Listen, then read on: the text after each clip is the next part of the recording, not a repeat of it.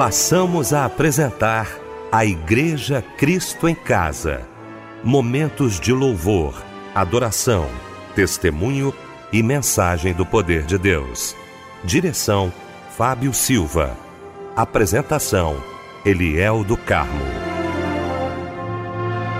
Boa noite, queridos de Cristo em Casa. Que alegria, que bom estar com você nesta noite maravilhosa de segunda-feira. Muito bom, gente, muito bom a nossa equipe reunida aqui com você, né, com a sua família. Alegria para o nosso coração, viu? Muito obrigado aí. Você que já estava aguardando o nosso Cristo em Casa, muito obrigado. Pastor Paulo Afonso Generoso, nosso querido amigo, nosso mestre. Pastor Paulo, Boa noite, a paz do Senhor. Boa noite, querido pastor Eliel do Carmo. Boa noite a Débora Lira. Boa noite ao querido irmão Fábio Silva.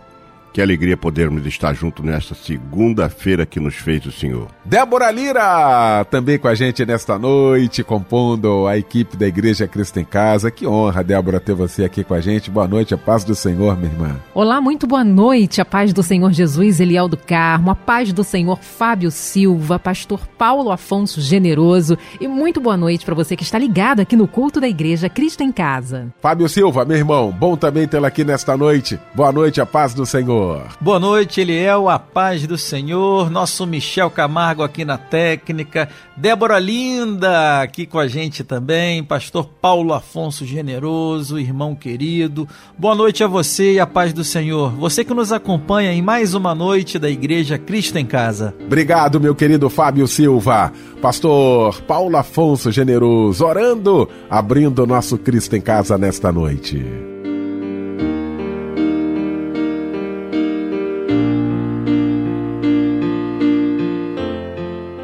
Senhor, neste momento em que estamos dando abertura ao culto Cristo em casa, queremos rogar a tua presença e a tua ação, porque quando o Senhor está presente e age, as coisas se transformam. Ah, Senhor, neste momento, milhares de pessoas alcance desta voz que ecoa levando o Evangelho, levando os louvores. E pedimos que o Senhor abençoe a cada ouvinte a cada pessoa que agora estará sintonizada neste culto, participando deste culto, para que eles sejam participantes dos louvores e sejam também ouvintes da tua palavra. Que esta noite seja uma noite de bênção, uma noite de paz, uma noite de alegria e uma noite de vitória. Que ao término deste culto, os crentes que estão ao alcance deste louvor, deste cântico e também desta pregação possam, Senhor, te adorar, te celebrar, dizendo: O Senhor está conosco.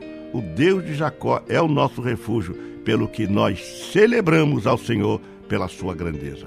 Entrego em tuas mãos a direção deste culto, entrego nas tuas mãos tudo o que vai acontecer e louvamos na autoridade do nome de Jesus, ao teu nome, hoje e sempre. Amém. Uma mistura de sangue com fogo. A terça parte deste mundo queimará. Eu quero estar distante, eu quero estar no céu. Quando o anjo a primeira trombeta tocar, um grande meteoro vai cair no mar. E na segunda vez que a trombeta tocar, levando a terça parte à destruição, não quero estar presente nesta ocasião. Na terceira vez que a trombeta tocar, uma grande estrela do céu cairá, destruindo as fontes das águas. Envenenados, muitos homens morrerão. A quarta vez, o sol perderá a luz, a lua não terá aquele brilho que seduz.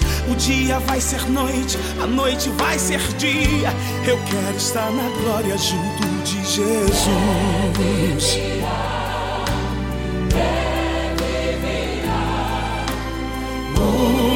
Jesus voltará. Eu quero estar além de tudo. Eu não pertenço a este mundo. Eu vou guardar a minha fé pra não perder minha coroa. Eu quero andar em santidade pra ver a face do meu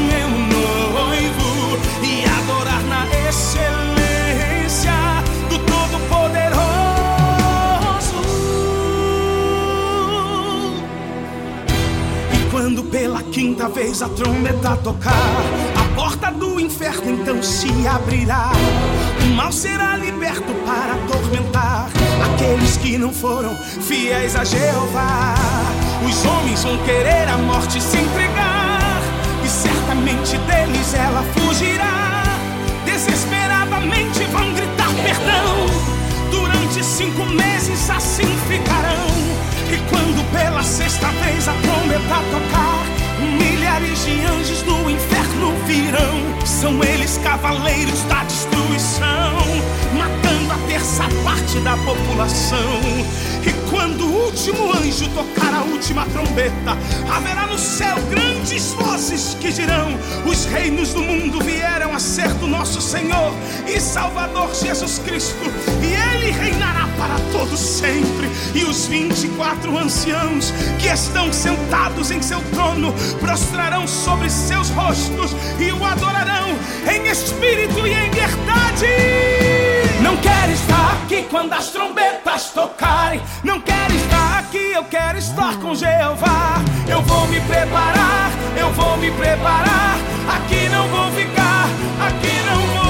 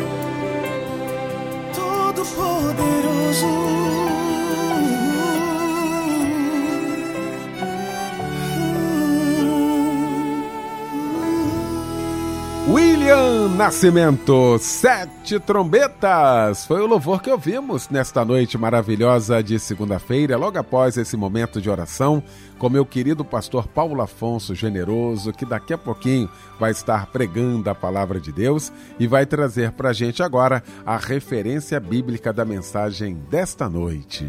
Eu quero trazer a referência bíblica para a nossa ministração, que se encontra no livro de Atos dos Apóstolos, capítulo de número 13 e os versos de 1 a 5.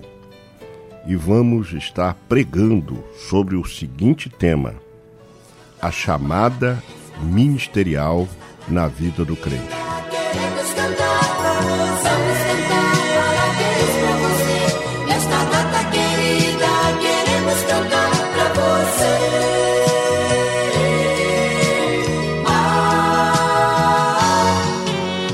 Igreja Cristã em Casa não poderia deixar de parabenizar aos aniversariantes de hoje, aos aniversariantes deste mês.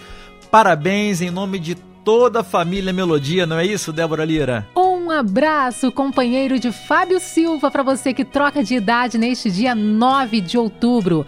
Abner Justino de Souza Filho, Nilson Luiz de Moraes, Larissa Kathleen Inocência dos Santos, Heloísa Alves Bento, Marcos Vinícius de Souza, Solange da Conceição Laurindo Pacheco, Tânia Regina Rodrigues Alegre, Marlon Braga de Oliveira, Selma de Souza Moura Oliveira e Suelen Cristina dos Santos Vieira. Colossenses 3,15. E a paz de Deus, para a qual também fostes chamados em um corpo, domine em vossos corações e seja agradecidos. Creia na palavra dele. Diga aleluia! Meu Deus me fez promessas. Ele não se esquece do que prometeu. É o seu prazer cumprir tudo que me diz. Sei, não está demorando, está caprichando para me honrar. É no seu de repente que me surpreende se manifesta o seu.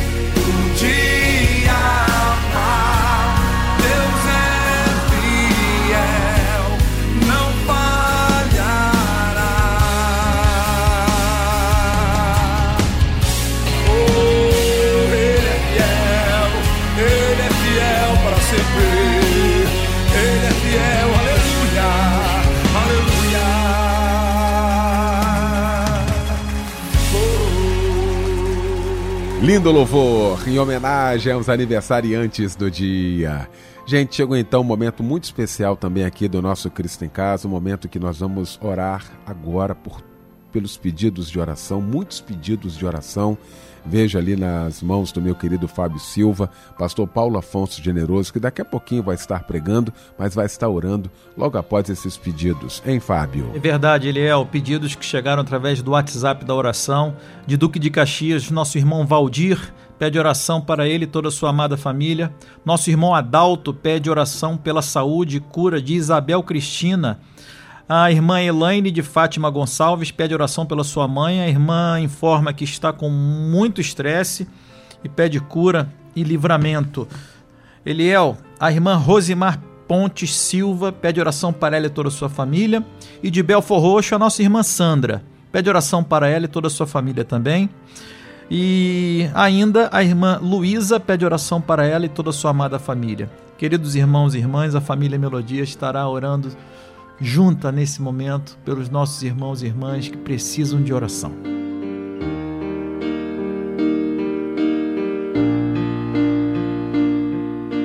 Bendito Deus, Pai do nosso Senhor e Salvador Jesus Cristo. Neste momento, estamos te apresentando, ó Deus, muitos pedidos que chegam às mãos da direção do programa Cristo em Casa.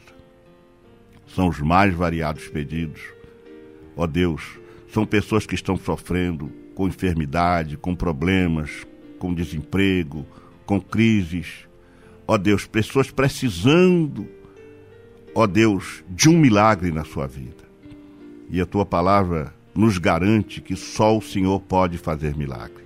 E nós queremos rogar por tua infinita bondade e misericórdia que faça um milagre na vida desta irmã, deste irmão, deste moço, desta moça, até desta criança que está aqui, ó Deus, neste momento conosco pela fé.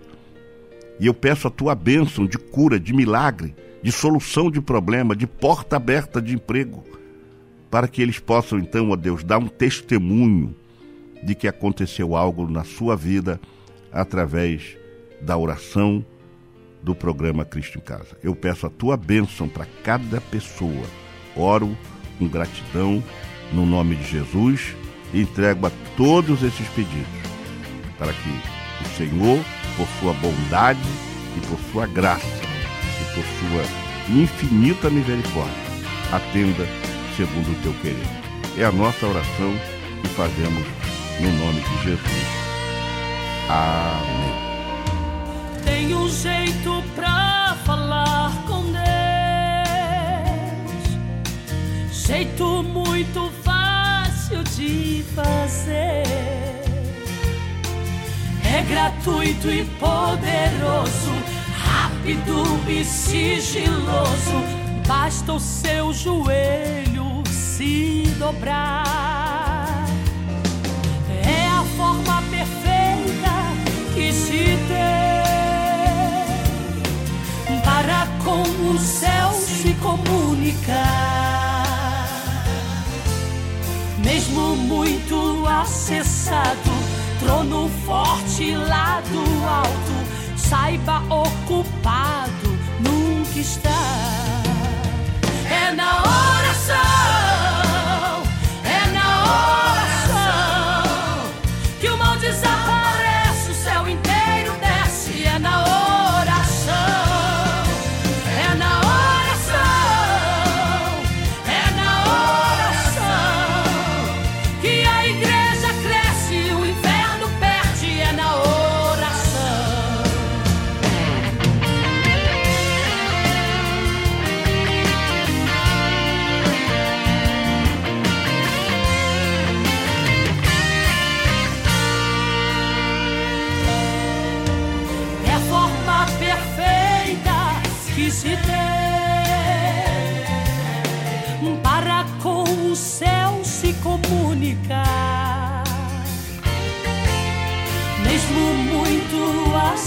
acessado, trono forte lá do alto, saiba ocupado nunca está.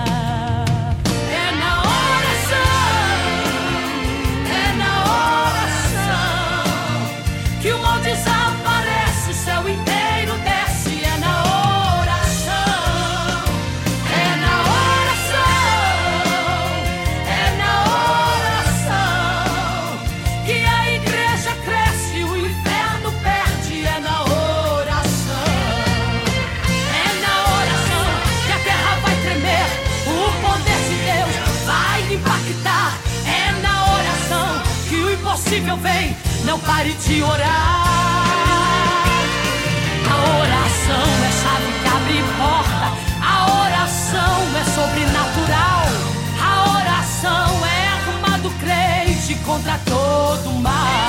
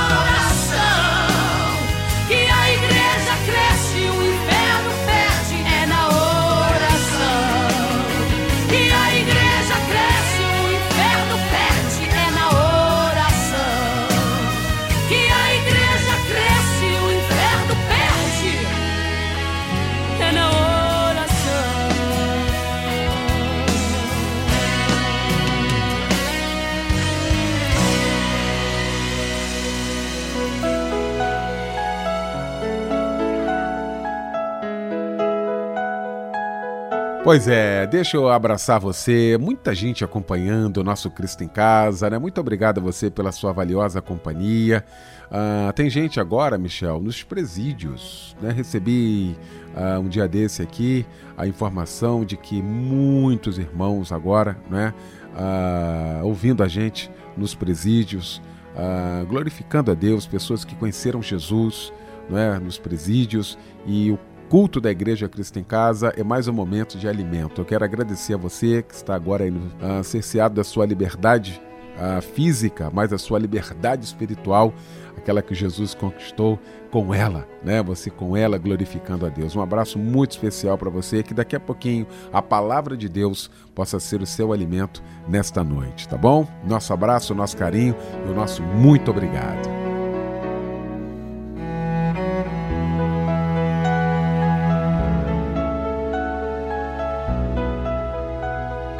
Chegou então o momento de ouvirmos a voz de Deus. E eu quero convidar o querido pastor Paulo Afonso Generoso.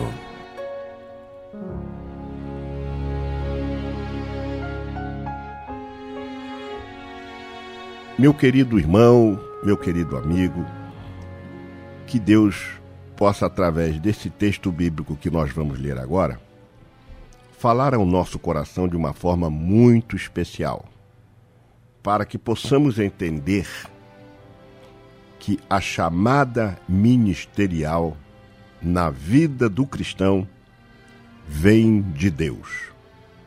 O texto diz assim: E servindo eles ao Senhor e jejuando, disse o Espírito Santo: Apartai-me a Barnabé e a Saulo para a obra a que os tenho chamado.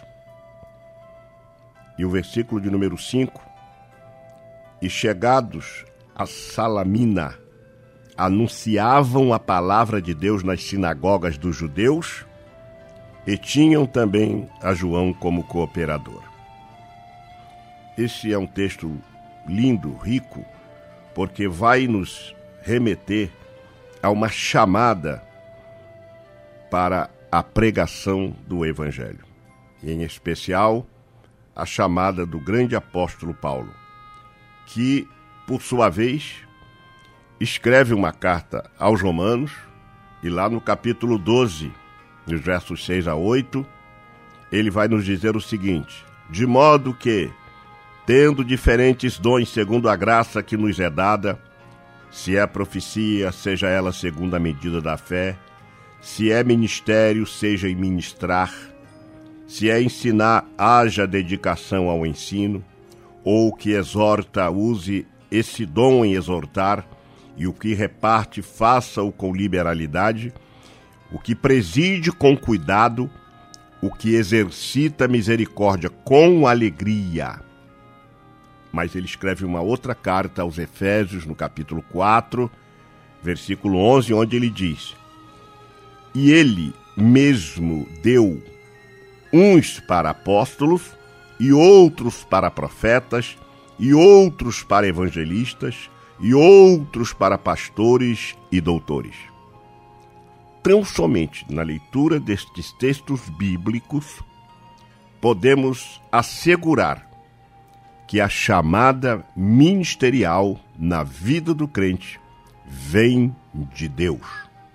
Até porque no reino de Deus não são os nossos estereótipos, as nossas habilidades, nossa formação ou conhecimento secular ou até teológico que identificam o nosso chamado. Mas é Deus quem chama. Ele chama quem quer, como quer e quando quer, porque a obra é simplesmente dele.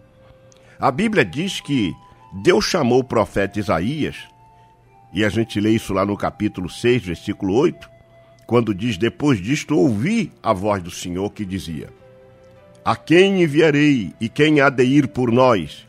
Então disse eu: Eis-me aqui, envia-me a mim. Um colega escreveu uma mensagem e ele disse que quando Deus coloca um servo no lugar um pouco mais alto, é para que a sua luz alcance os mais distantes. Essa é uma verdade que eu faço referência ao Valmir Alencar. O crente precisa compreender a importância da chamada ministerial, quando ela ocorre, sua natureza e demais condições que a Bíblia, que é a nossa regra de fé e prática, nos diz sobre as características do chamado. Vivemos dias, meu querido irmão, meu querido amigo, de total silêncio sobre a importância do chamamento de Deus na vida do crente. E é por esta razão que muitos crentes deixaram de atentar para isto, vivendo mais preparados para a vida secular do que dispostos a serem usados por Deus. A grande verdade é que temos muitos chamados pastores e poucos pastores chamados. Nesse andar, prolifera-se diversas denominações, tipos de igrejas, grupos denominados evangélicos, descompromissados com a palavra e com a excelência do ministério, como disse Paulo, lá em 1 de Timóteo 3,1. Esta é uma palavra fiel. Se alguém deseja o episcopado, excelente obra deseja. Cremos que esta é a vontade de Deus, que sejamos despertados a cumprirmos o nosso ministério com profunda responsabilidade, com amor e excelência. Até porque um dia haveremos de prestar contas perante o Senhor no tribunal de Cristo, como escreve Paulo aos Romanos no capítulo 14, versículo 12. E como diz a canção, o que temos preparado? Mas aí, alguém me perguntaria, pastor, o que é chamada ministerial? E eu lhe responderia dizendo o seguinte: a chamada ministerial é uma ação cooperativa entre Deus e o homem, mediante o qual, através de uma sinalização especial, a pessoa é convidada ao exercício de determinada função ministerial. Mesmo que as suas qualificações ou predicados naturais não se compatibilizem com o tipo de chamado ou a função ministerial que recebe de Deus para exercer, Deus vai qualificá-lo.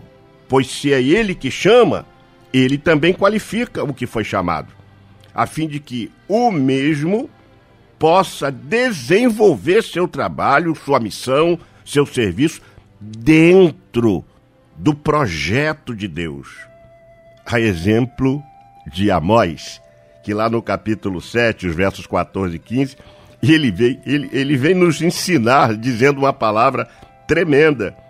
Eu não sou profeta, mas boiadeiro cultivador de sicômoro. Ou seja, ele era tão somente boiadeiro, cultivador de sicômoro, mas Deus escolheu para ser profeta. E hoje, não é Deus que está escolhendo a muitos, mas muitos estão escolhendo seus próprios títulos, forçando uma barra para poder se divulgar como tal. E aí, conta-se com o apoio da mídia. e que faz a pessoa ser aquilo que Deus nos chamou ser. Nem todos são chamados para trabalhar na palavra e na doutrina, ou para serem presbítero, ou para exercer um cargo de bispo. Tampouco devem todos aspirar essas obras, uma vez que, em parte, nenhum, parte nenhuma da Bíblia, os dons necessários são prometidos a todos. Não, não são prometidos a todos, mas aqueles que creem e que recebem este ministério devem dedicar-se com todo o zelo e cuidado ao exercício daquilo que Deus lhe deu. Em 2 de Coríntios 4:1, o apóstolo diz, o apóstolo vai assim nos dizer: Pelo que tendo este ministério, assim como já alcançamos misericórdia, não desfalecemos. A Bíblia nos mostra como Deus chamou pessoas para a sua obra, tanto no Antigo quanto no Novo Testamento. Porém, muitos podem ser chamados de forma até mesmo não prevista nas Escrituras, porque Deus é um Deus que tem todo o poder de agir como quer agir. Ele pode tudo em todo lugar, pode agir como quer, operar como quer, e não há, não há ninguém que possa impedir o seu agir, como está escrito em Isaías 43 e 13. Ademais, a Bíblia destaca que a natureza da chamada na vida do crente, ela tem algumas características que são fundamentais para o nosso conhecimento. Primeira, é que a chamada ela é divina e isto inclui a Trindade. Precisamos ler o texto de Atos, capítulo 13, versículo 2, quando o escritor Lucas diz: Estando reunido, disse o Espírito Santo. Disse o Espírito Santo. Então, ali foi uma chamada divina. Então, em primeiro lugar, ela é divina. Não é uma escolha feita por homens ou por assembleias, ou por conglomerados, ou por grupos de pessoas. É Deus quem chama. Mas em segundo lugar, ela é pessoal. Em Gênesis capítulo 12, Deus chamou Abraão. Então Deus nos chama individualmente, porque ele nos trata também individualmente. Enganam-se os que entendem ou imaginam que Deus trata por atacado. Deus trata pessoa por pessoa. Mas a chamada ainda, ela tem uma terceira característica porque ela é espiritual. Quando Isaías teve aquela visão, ele ficou impactado com aquela visão. No capítulo 6, os versos 7 e 8. Então isso indica que só homens convertidos espirituais é que são chamados por Deus. Mas a quarta característica de uma chamada é que ela é soberana. Ninguém pode interferir na chamada de um Deus soberano. Quando Deus chamou Moisés em, ato, em Êxodo, capítulo 3, versículo 10, Deus chamou, eu sou. Diga para o povo, eu sou, me enviou a voz. Era o próprio Deus chamando Moisés. Apesar das suas dificuldades, Deus chamou e ele exerceu um grande ministério, cumprindo o propósito de Deus. Mas há uma outra característica, a quinta característica da chamada é que ela é poderosa. Isto é, os chamados podem até ser fracos, porque a Bíblia diz que nós somos vasos de barro, mas aquele que chama esse vaso de barro, ele é poderoso para fazer infinitamente mais além do que pedimos ou pensamos. Mas há ainda uma sexta característica dessa chamada, porque ela é definitiva. Não dá para se embaraçar com os negócios desta vida. Aqueles que foram chamados têm que se envolver na obra e não voltar atrás. Até porque aquele que lança a mão do arado não pode olhar para trás. Mas há ainda uma sétima característica da chamada de Deus na vida da pessoa. Ela é específica. Ou seja, aquele que recebe o chamado de Deus sabe em seu íntimo, em seu coração, em sua razão, em suas emoções, que Deus o chamou. E isto é testado, confirmado pelo Espírito Santo. Agora, possivelmente, Alguém me perguntaria, mas como então eu posso identificar o chamado de Deus para a obra de Deus? Bom, existem alguns elementos identificadores do chamado, eu queria destacar para vocês alguns. O primeiro dele é convicção pessoal. Esta convicção, como diz Paulo em 1 de Timóteo 1,1, ele testifica com plena convicção a identidade do seu chamado, porque ele sabia que foi chamado pelo Senhor para o ministério apostólico, o que nos ensina que a própria pessoa que é chamada para fazer a obra arde nela uma chama que nunca que não se apaga, que nunca se apaga. Por isso, ele sabe, por convicção, que ele foi chamado. Foi Deus que me chamou, ele tem convicção disso. Mas não é uma falsa convicção, é uma autêntica convicção. Porque o Espírito Santo atesta e dá provas desta convicção. A segunda coisa para identificar um chamado é a dedicação pessoal. A pessoa chamada se dedica ao serviço do Senhor, mesmo sabendo, mesmo não sabendo, melhor dizendo, a sua vocação. Visto que é o exercício das tarefas primárias que o prepara para as outras mais específicas. As pessoas vão numa crescente, porque Deus vai operando, vai operando. Então existe um princípio fundamental para para todos os que acreditam ter chamado para uma função específica, é que todas as coisas contribuem para que mais cedo ou mais tarde lhe seja revelado o ministério específico. Então, há uma dedicação espiritual que identifica que essa pessoa recebeu um chamado.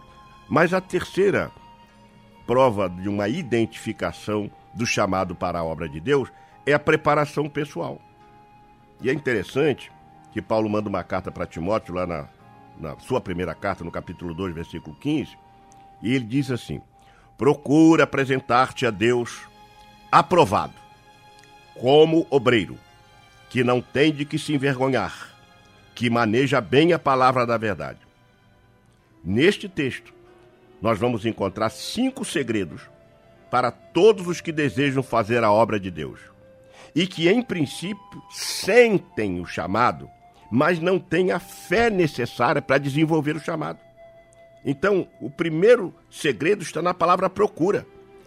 Procura apresentar-te a Deus. Então, se fala de esforço. Daí a gente vai entender também que sem esforço não dá nem para levar o paralítico até Jesus. É preciso a gente se esforçar e não ficar esperando com as mãos estendidas que as coisas aconteçam. O segundo segredo está na palavra apresentar-te a Deus. Isto fala de quê? De voluntariedade.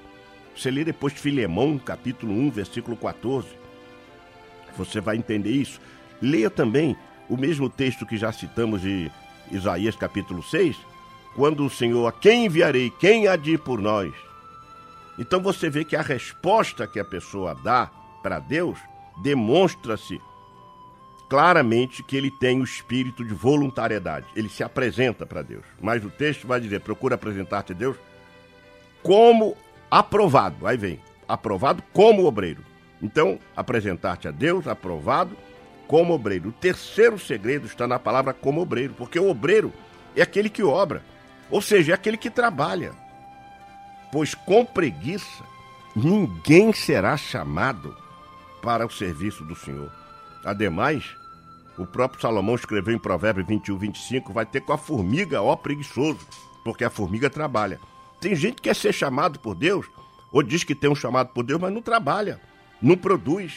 O quarto segredo está na palavra que não tem que se vergonhar. Isto é, quem deseja o chamado de Deus na sua vida tem que dar bom testemunho. Primeira de Timóteo 3 e 7 diz que temos que dar testemunho aos que estão de fora, para não cair nos laços do diabo. Então esse texto é muito importante na vida de quem tem o chamado e você vai identificá-lo exatamente por conta da sua preparação pessoal. Então tem a convicção pessoal, a dedicação pessoal e a preparação pessoal. Mas quando se dá a chamada de Deus na vida do crente? Talvez alguém me perguntaria, mas pastor, quando é que ocorre essa chamada? A chamada, ela se dá a qualquer momento da vida, independente de pré-condições humanas. Não, você tem que fazer um curso, tem que se formar. Depois que você formar, depois que você fizer uma faculdade, depois disso aí que Deus vai te chamar. Não. A chamada ela vem em qualquer momento, pois ela flui puramente de Deus, como é o caso de tantos personagens na Bíblia, como o caso de Davi. Deus chamou Davi quando estava simplesmente pastoreando um pouco de ovelhas, poucas ovelhas, talvez brincando lá com a sua funda, e Deus foi lá chamar ele.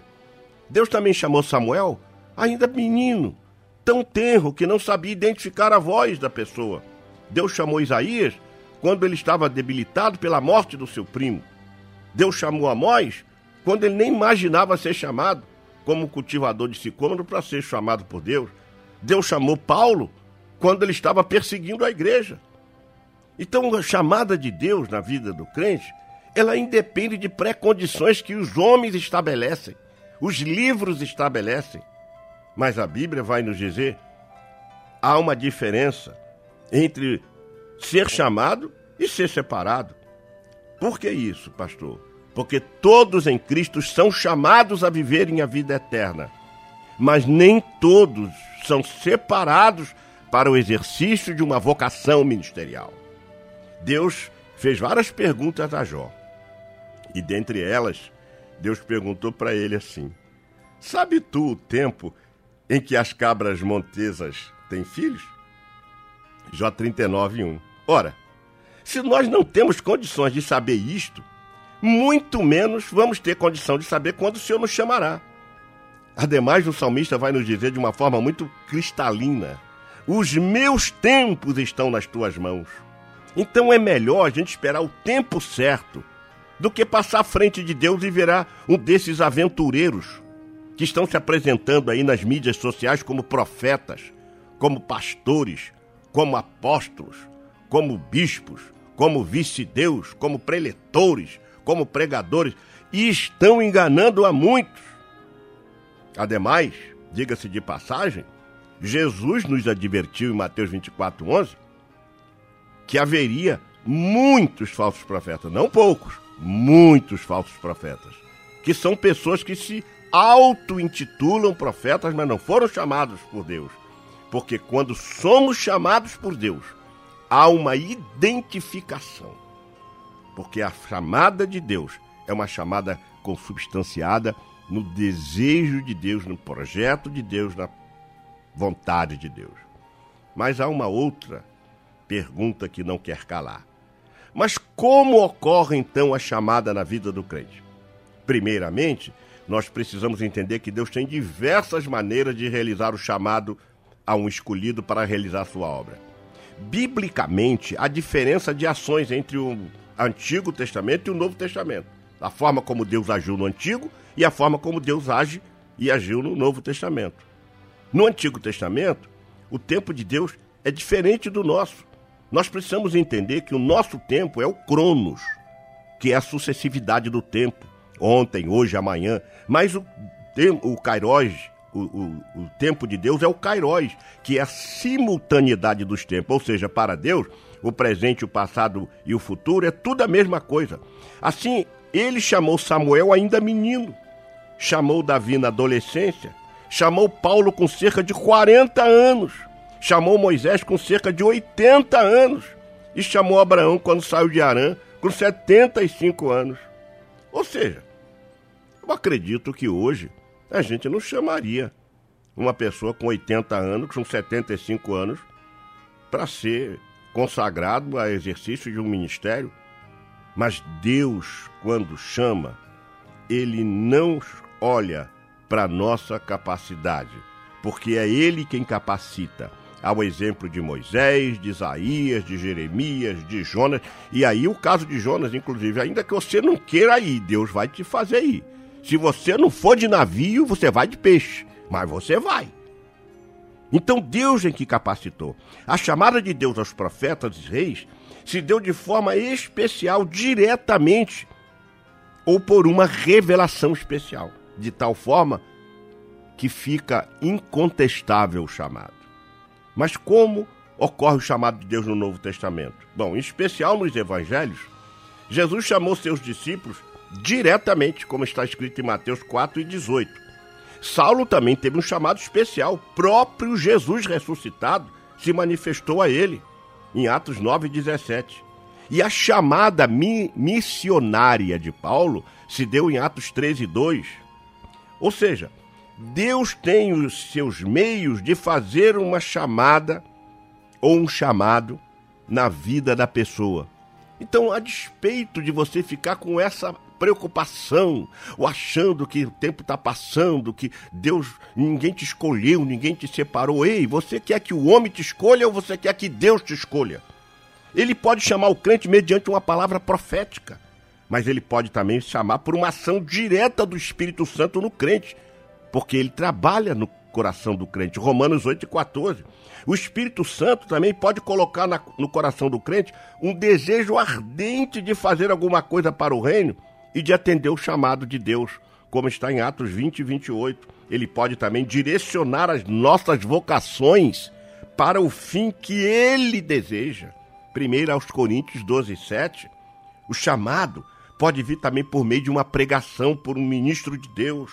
Pode também ocorrer através do reconhecimento de um líder da, ou da igreja pela prática demonstrada no uso de algum ministério específico. Aí a igreja vai propor isto, o, o, o líder vai entender isto, vai compreender. E pode até mesmo ser feito por imposição de mãos de homens dirigidos pelo Espírito Santo e conceder o ministério de ensino, de pregação e de evangelização, como está em Atos 4 e 11, que Deus deu uns para apóstolos, outro para pastores, outro para evangelistas, outro para doutores. Agora, é importante entender quando Deus chama, ele confirma a chamada.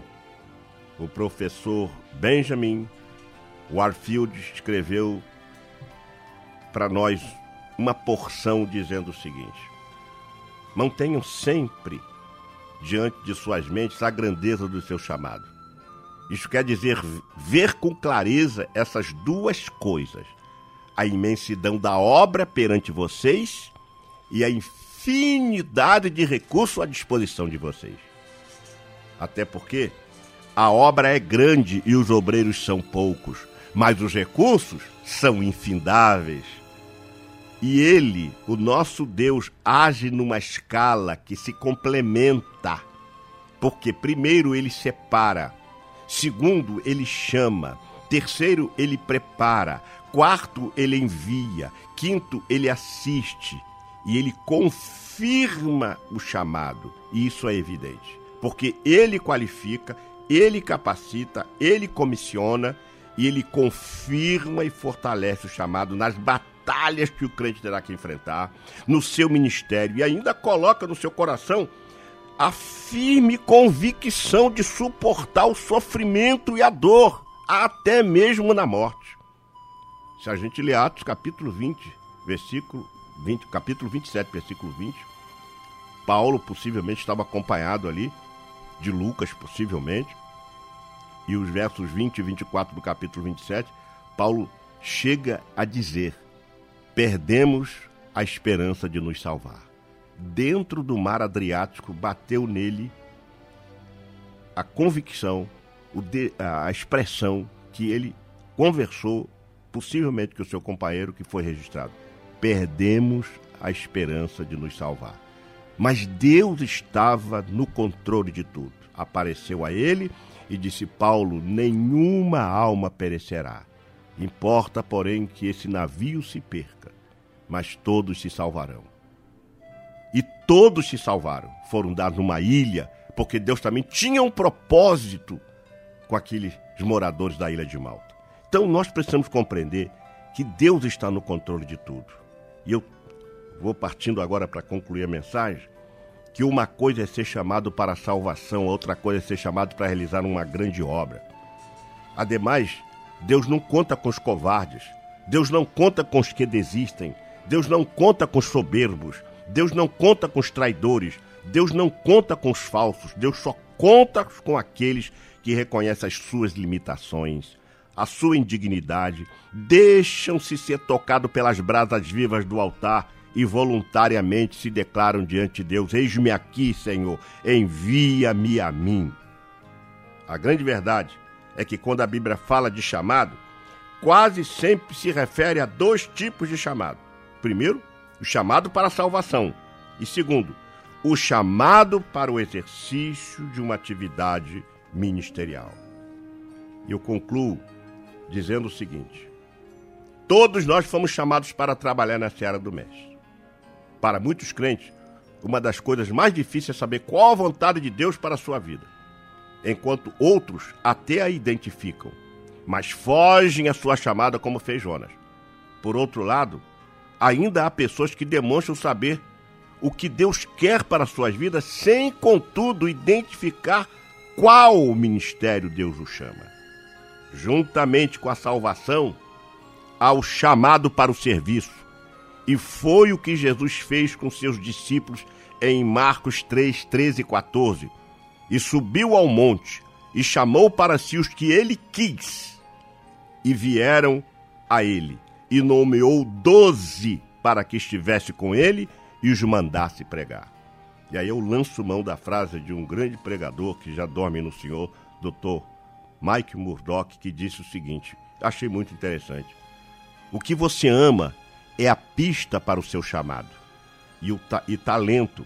E Jesus foi exemplo disso, pois permaneceu no centro de sua especialidade. Uma outra frase interessante desse mesmo pastor é que Jesus sabia que toda grande realização requer vontade de começar com as coisas pequenas. Ou seja, uma pedrinha e um reino. Primeiro de Samuel 17:40. Possivelmente a gente fica imaginando como é que Deus faz, né? O cara pegou uma pedrinha no riacho e ali começou a realizar uma grande obra porque derrotou um gigante. Assim, querido, quando descobrimos o nosso ministério, mostramos os frutos na obra de Deus. E pelo fruto se conhece a árvore. Pelo fruto se conhece a árvore. Demonstre então sua dedicação ao serviço de Deus. Invista pessoalmente no conhecimento da vontade moral de Deus. Leia a Bíblia. Tenha uma vida espiritual de submissão. Negue-se a si mesmo, negue seu eu. Viva uma vida de oração intimidade com Deus. E comungue um viver ético, comprometido, responsável, obediente. E saberás não apenas a quem deves fazer, mas o quanto deves fazer. E por último, o que deves fazer. Porque a Bíblia diz: portanto, quer comais, quer bebais, ou façais outra qualquer coisa, fazei tudo para a glória de Deus. Pense nisso, que só Deus está me usando para dizer para você que você tem um chamado. Quem sabe Deus está me usando para dizer para você espere um pouco mais. Quem sabe Deus está me usando para dizer para você assim, olha, tá chegando a hora. Enfim, pense que o chamado divino é Deus quem chama e não o homem. Fique com esta palavra, Deus te abençoe e te dê um início de semana rico e abençoado em Cristo Jesus, o nosso Senhor. Amém.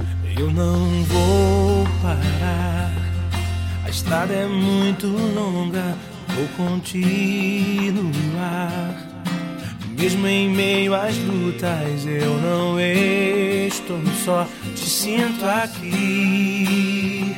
A vida é mesmo assim. Tantas aflições eu tenho que enfrentar. Mas o Senhor está sempre a me proteger. Te sinto aqui. Quando o vento sopra contra mim, os problemas tentam me abater. Eu me lembro o grande eu sou, me enviou. Eu tenho um chamado, jamais vou me calar. Eu tenho um chamado, o Evangelho anuncia. Eu fui escolhido no ventre da minha mãe. Eu sei que Deus não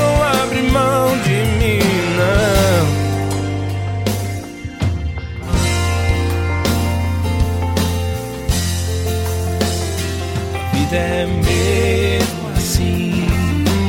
Tantas aflições eu tenho que enfrentar, mas o Senhor está sempre a me proteger. Te sinto aqui. Quando o vento sopra contra mim, os problemas tentam me abater. Eu me lembro grande, eu sou meu.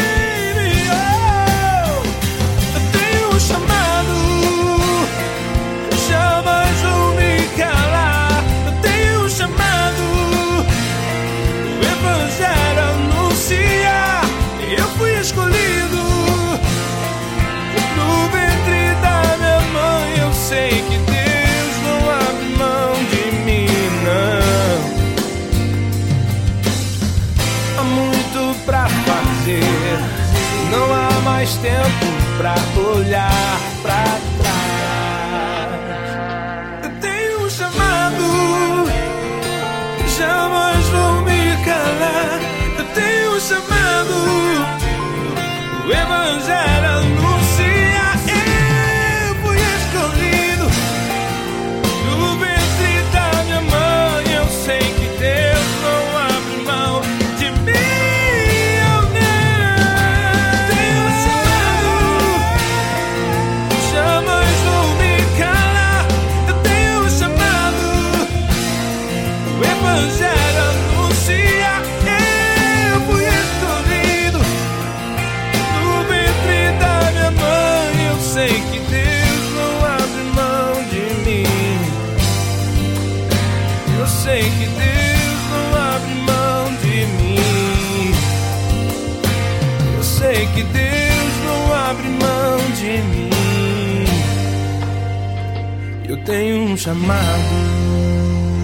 Lindo louvor que ouvimos nesta noite maravilhosa de segunda-feira, logo após esse momento da mensagem de Deus aos nossos corações. Quero agradecer meu querido pastor Paulo Afonso Generoso, pastor da minha querida Assembleia de Deus Betel em São Miguel, São Gonçalo, na rua Doutor Nilo Peçanha, 770, São Miguel, em São Gonçalo. Mais uma vez, muito obrigado, tá, pastor? Paulo Afonso Generoso. Agradecer também meu querido Michel Camargo, a Débora Lira, o Fábio Silva. A gente volta então amanhã, às 10 da noite, com mais um Cristo em Casa. Agora, Pastor Paulo Afonso Generoso impetrando a bênção apostólica.